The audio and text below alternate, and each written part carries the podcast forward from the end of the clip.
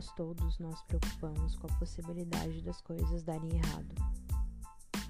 O segredo é como você pode lidar com a preocupação e lidar com os erros.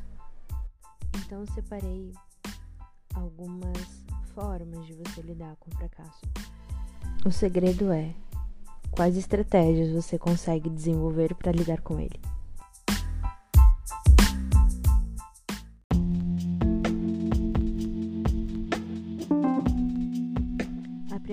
Estratégia é você atribuir o fracasso ao seu comportamento. Quem nunca fez aquela prova e não conseguiu atingir a média? Seria muito injusto você atribuir a nota né, como você, como pessoa. Quando você se rotula como fracasso, você generaliza as outras situações. Você se sente indefeso e sem esperança. O fracasso a algo estável e interior sobre você mesmo, ou tua capacidade, ou enquanto você como pessoa, você estará mais suscetível a ficar deprimido, ansioso, preocupado, a desistir e, claro, generalizar. Resumindo, comportamentos são fracassos, não as pessoas. Pense sobre você mesmo como um conjunto de comportamentos reais e potenciais. Em relação à prova, né? que comportamentos que você teve que fracassou? E quais desses comportamentos foram bem sucedidos? Em quantos outros comportamentos você se engaja durante o dia, semana, mês? Milhares? Milhões? Se um comportamento não dá resultado, não parece bastante normal? Se um comportamento falhou, quantos comportamentos você deixou de lado que poderiam ter dado certo?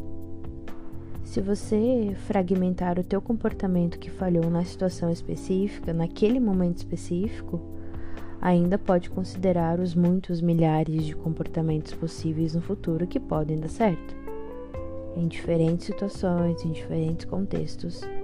E limitar o teu comportamento ao momento, a uma situação específica, isso proporciona uma flexibilidade para buscar oportunidades bem-sucedidas no futuro.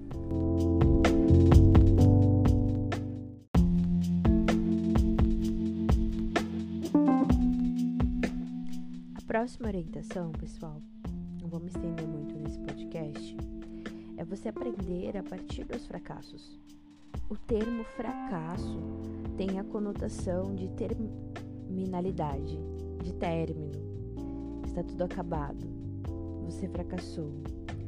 Mas aprender é olhar adiante e se fortalecer.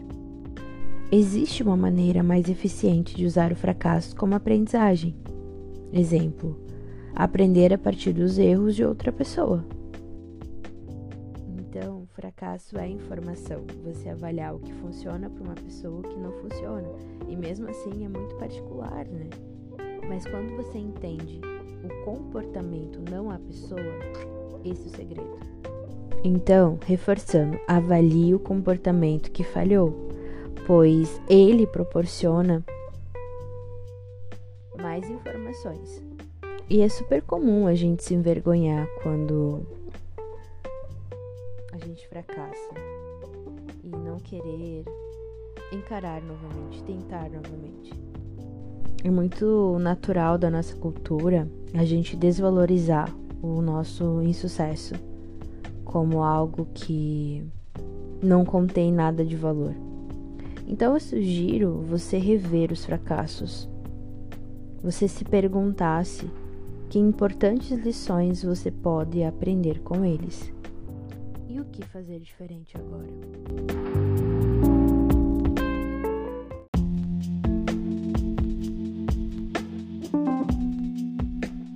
Você pode ser desafiado pelo fracasso.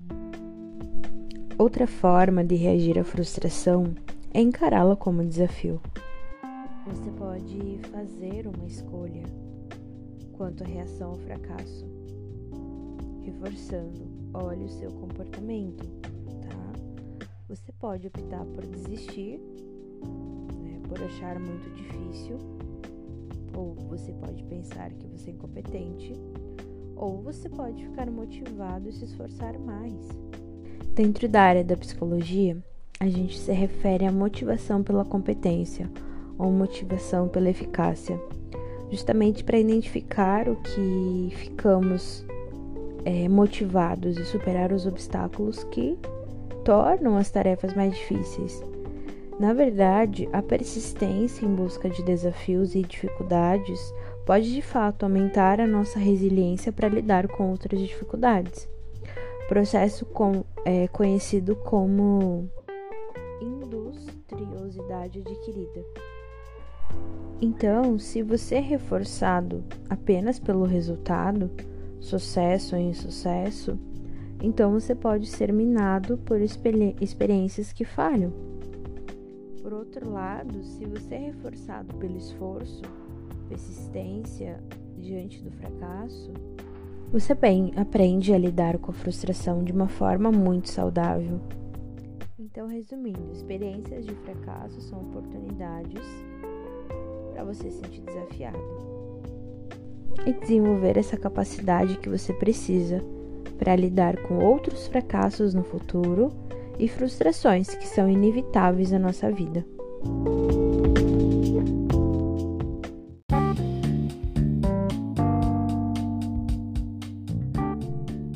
A próxima orientação é: posso me esforçar mais?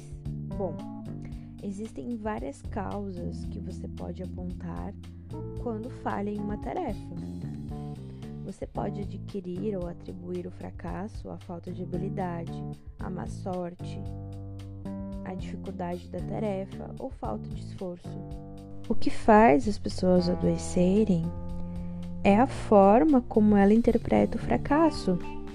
Então, você pode olhar para uma situação de fracasso falar para você: é, eu sou um fracasso. Ou você pode dizer para você: poxa, eu preciso me esforçar, me esforçar mais na próxima vez. Então, você atribuir as suas falhas a fatores estáveis internos, por exemplo, falta de habilidade ou é indicativo de uma depressão futura. Se você é uma pessoa preocupada e tende a atribuir os fracassos à imperfeição e incompetência pessoal, vai procurar muito mais com possíveis sucessos no futuro.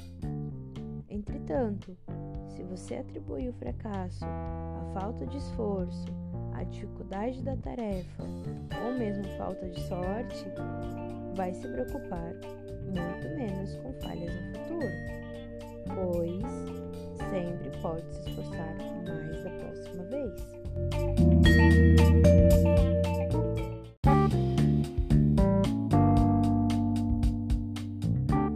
Próxima dica é: talvez não tenha sido um fracasso. É possível que você não tenha falhado, embora pense o contrário. Exemplo, como está no livro: divórcio. Tá? É uma experiência que muitas pessoas equiparam ao fracasso. É um fracasso se seu marido traiu você? Levando e se culpando exclusivamente pelo término ou pela traição? O fracasso, ele implica avaliação de tipo tudo ou nada do teu desempenho. No caso de divórcio, raramente existe uma causa do tipo tudo ou nada.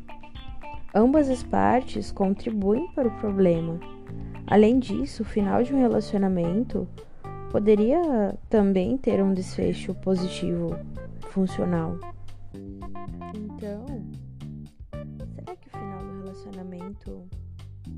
Não foi uma realização bem-sucedida? A outra orientação é: posso focar outros comportamentos possíveis de darem certo. Às vezes tem uma distorção de visão em túnel, no qual a gente foca exclusivamente no comportamento isolado que não teve sucesso, não teve êxito.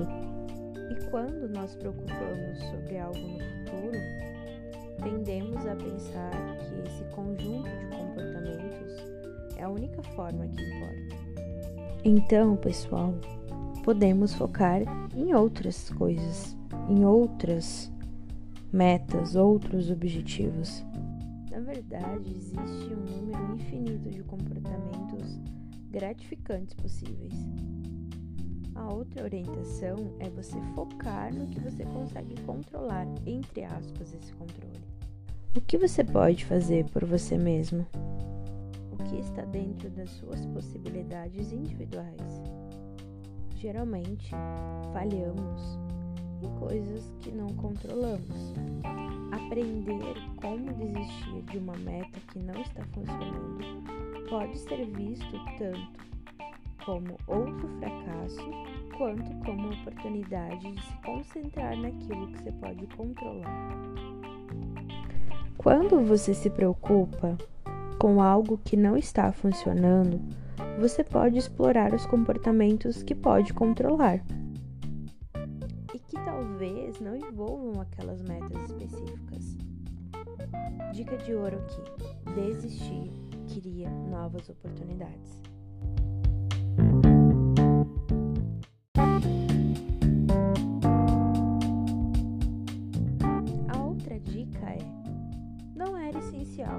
Ter êxito naquilo. Quando você se preocupa, você fica com a distorção de visão em túnel. Você foca em uma meta e exclui totalmente as outras. O que é essencial na tua vida? Porque o que é essencial não é abandonado. O essencial na tua vida, por exemplo, é o alimento que você digere, é o ar que você respira, é o sangue que circula. Porque se tu falhar nessas coisas, você morre. O que é essencial na nossa, na nossa vida é automático. Não é essencial ter uma boa nota. Não é essencial fazer fortuna. Não é essencial você conhecer o homem ou a mulher dos sonhos hoje. O quanto diferente na tua vida teria sido se você não tivesse alcançado algumas das suas metas. Quase todas as metas que você tentou alcançar, incluindo aquelas que realmente alcançou, provavelmente mostraram não ser essenciais. Se você vê a meta como menos importante, então poderá sentir menos mal em relação a ela.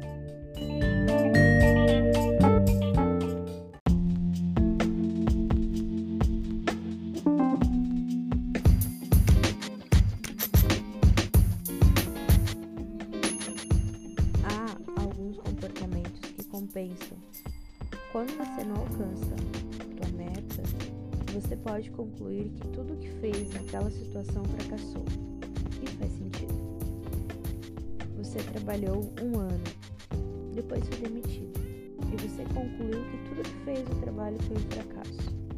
Infelizmente, acreditamos que se não realizamos algo perfeitamente, então nada teve êxito. Foi uma completa perda de tempo. Esse pensamento, tudo ou nada, ele é bem ilógico, pois há milhares de comportamentos envolvidos nos relacionamentos, trabalho, nas outras áreas da sua vida também, prazerosos e significativos, mesmo que não durem para sempre.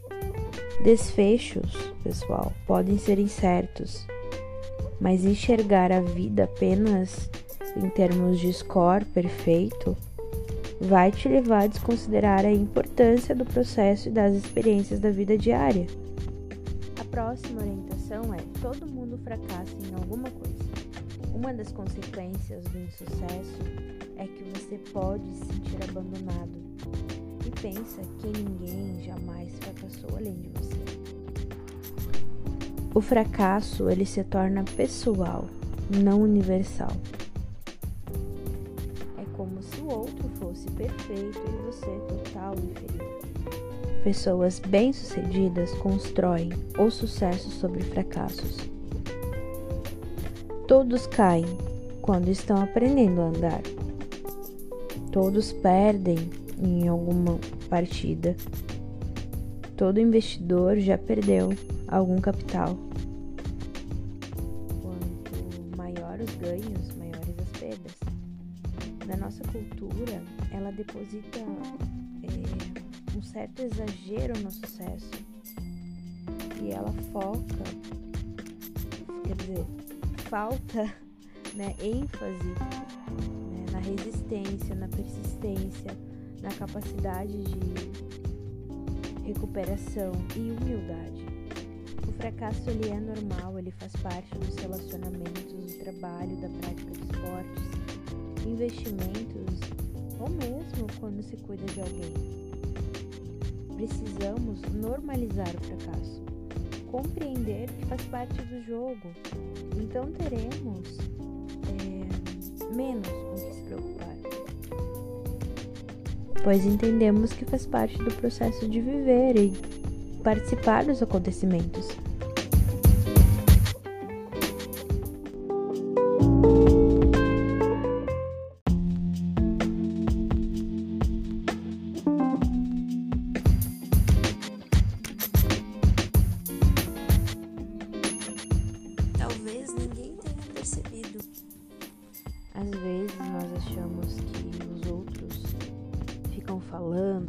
Percebem nossos erros, lembrando delas e julgando para sempre você. Às vezes parece uma fantasia egocêntrica. É como se as pessoas não tivessem mais nada para fazer da vida delas, além de ficar falando de você, dos seus problemas. É uma preocupação de uma forma bem exagerada de autorreferência. Então talvez você esteja baseando apenas em seus julgamentos sobre você mesmo, em suas próprias experiências subjetivas. Talvez ninguém tenha percebido seu fracasso ou seus erros.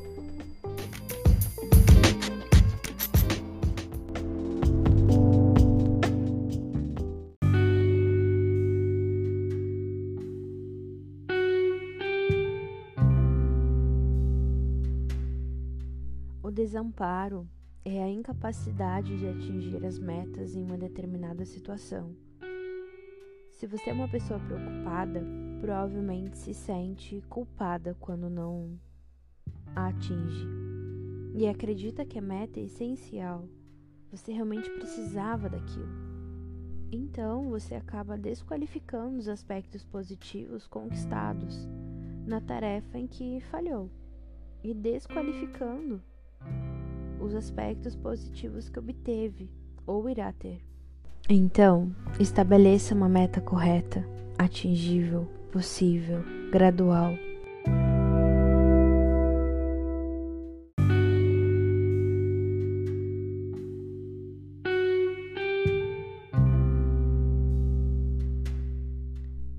Se você diz a você mesmo: Isso é horrível, que coisa terrível, fracassei. Se for o caso, você está tratando o fracasso como uma fatalidade. Pessoas que se preocupam com a possibilidade de cometer erros, perder ou fracassar, geralmente acham que não vão ter uma posição de escape. Acreditam que não serão capazes de absorver a perda. Então elas se tornam extremamente cautelosas ao considerar qualquer mudança no comportamento delas. E claro, né, querendo certezas absolutas. O insucesso não é fatal se você ainda estiver no jogo.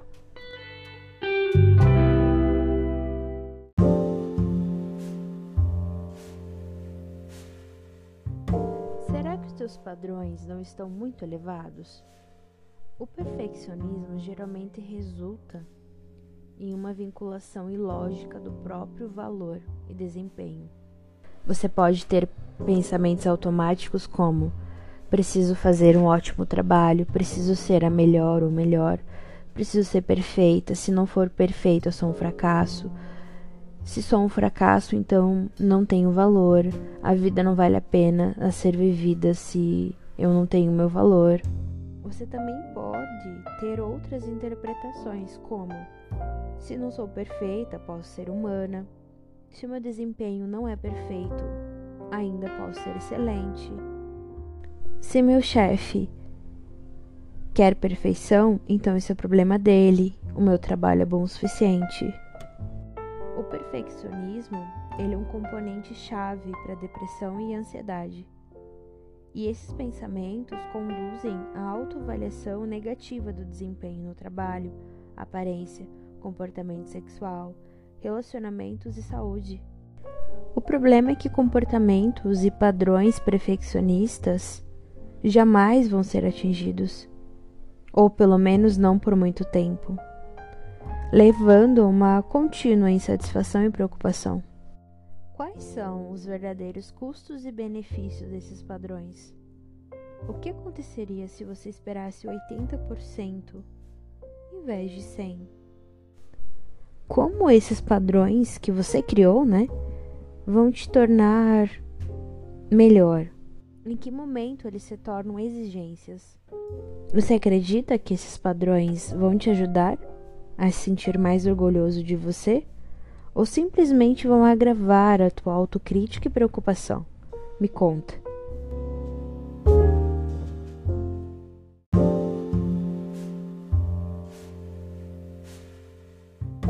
Quando você começa a, desaf a desafiar o seu perfeccionismo, mais ainda tem dúvidas ou quanto ao desempenho? Bom, pense Nisso tudo, com uma curva de aprendizagem, ou seja, você começa sabendo muito pouco, mas vai demonstrando ganhos com o tempo. Hoje você é melhor que ontem, jamais esqueça disso. Todos os dias, pessoal, temos a oportunidade de aprender algo novo, de ser 1% melhor. Então, Olhe para o seu desempenho como um acúmulo de experiências e aprendizados de novos comportamentos. Isso diminui de uma forma muito considerável as suas preocupações com o fracasso.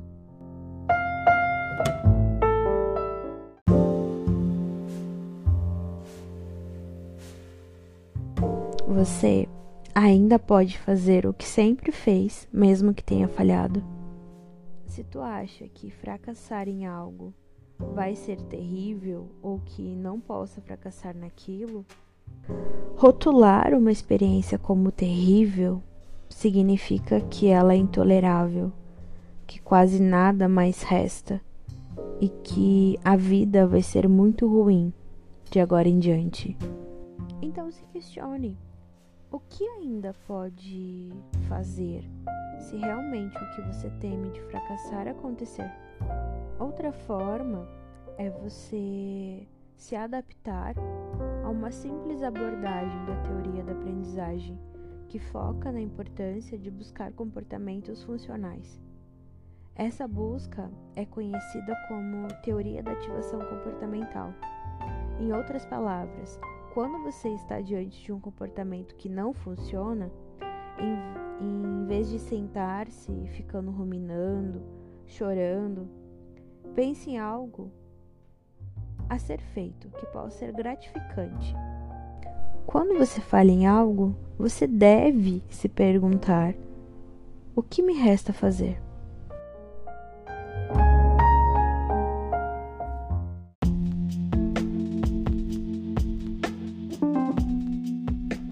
Falhar em algo significa que você tentou. Não tentar é pior, te garanto.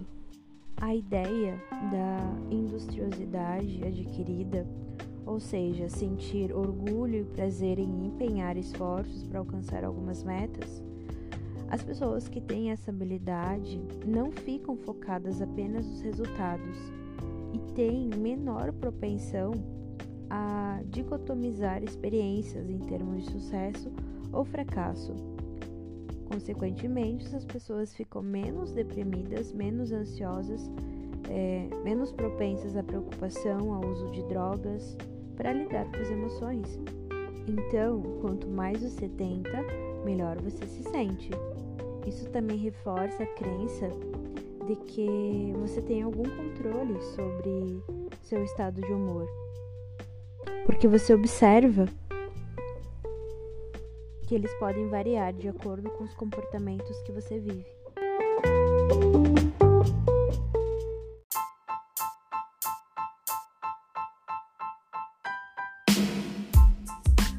A melhor maneira de estabelecer um novo padrão de comportamento é por meio do processo de modelagem. É quando você aumenta pequenos movimentos bem graduais na frequência e na intensidade do comportamento. Você começa caminhando 2 minutos, 5 minutos, 10 minutos, até ter um comportamento de alta intensidade e frequência. A constância faz o progresso. Encare comportamento como um passo inicial em um longo processo de evolução, autotransformação e mudança. Se você espera resultados imediatos e não os alcança, pode dizer a você mesmo que apenas acabou de começar. E se apenas começou, então tem muito a esperar. Uma pessoa que saúda desafios, crescimentos, mudanças, agitação, independência, está aberto às novas experiências.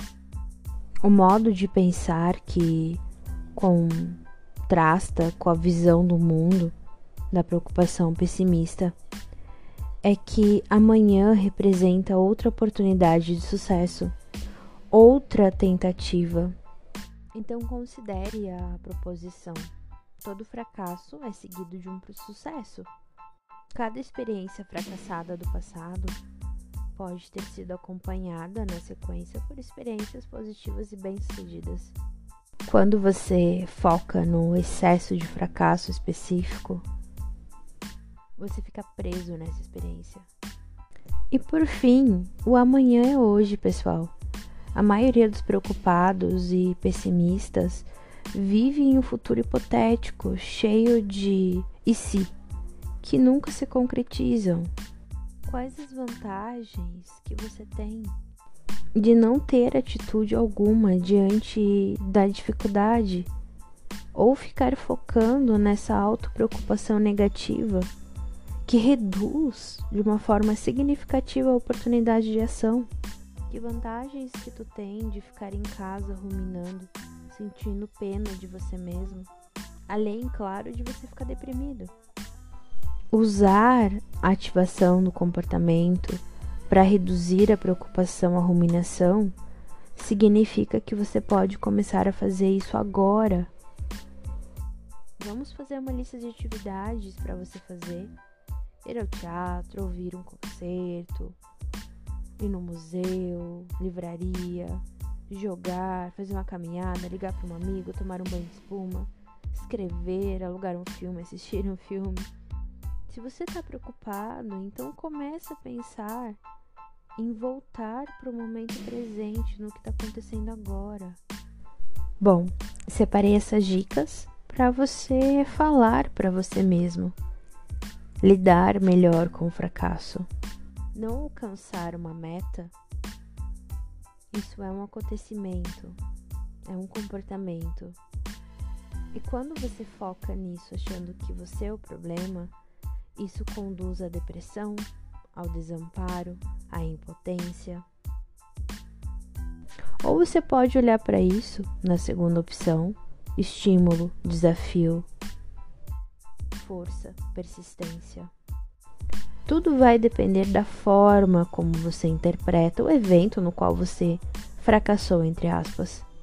Pensar diferente sobre o que acontece na sua vida é uma opção. Você tem a opção de pensar como uma pessoa passiva, descontente, autocrítica, que se vê como vítima das circunstâncias que estão além do seu controle você também pode se fortalecer tomando as rédeas da tua vida e reagindo ao insucesso. Você próprio determina como pensa e age depois de uma frustração. Você também não pode controlar o que aconteceu no passado, mas com certeza controla o presente, que o teu presente vai trazer resultados para o teu futuro, que é amanhã. Meu nome é Françoise Goulart. Agradeço sua escuta.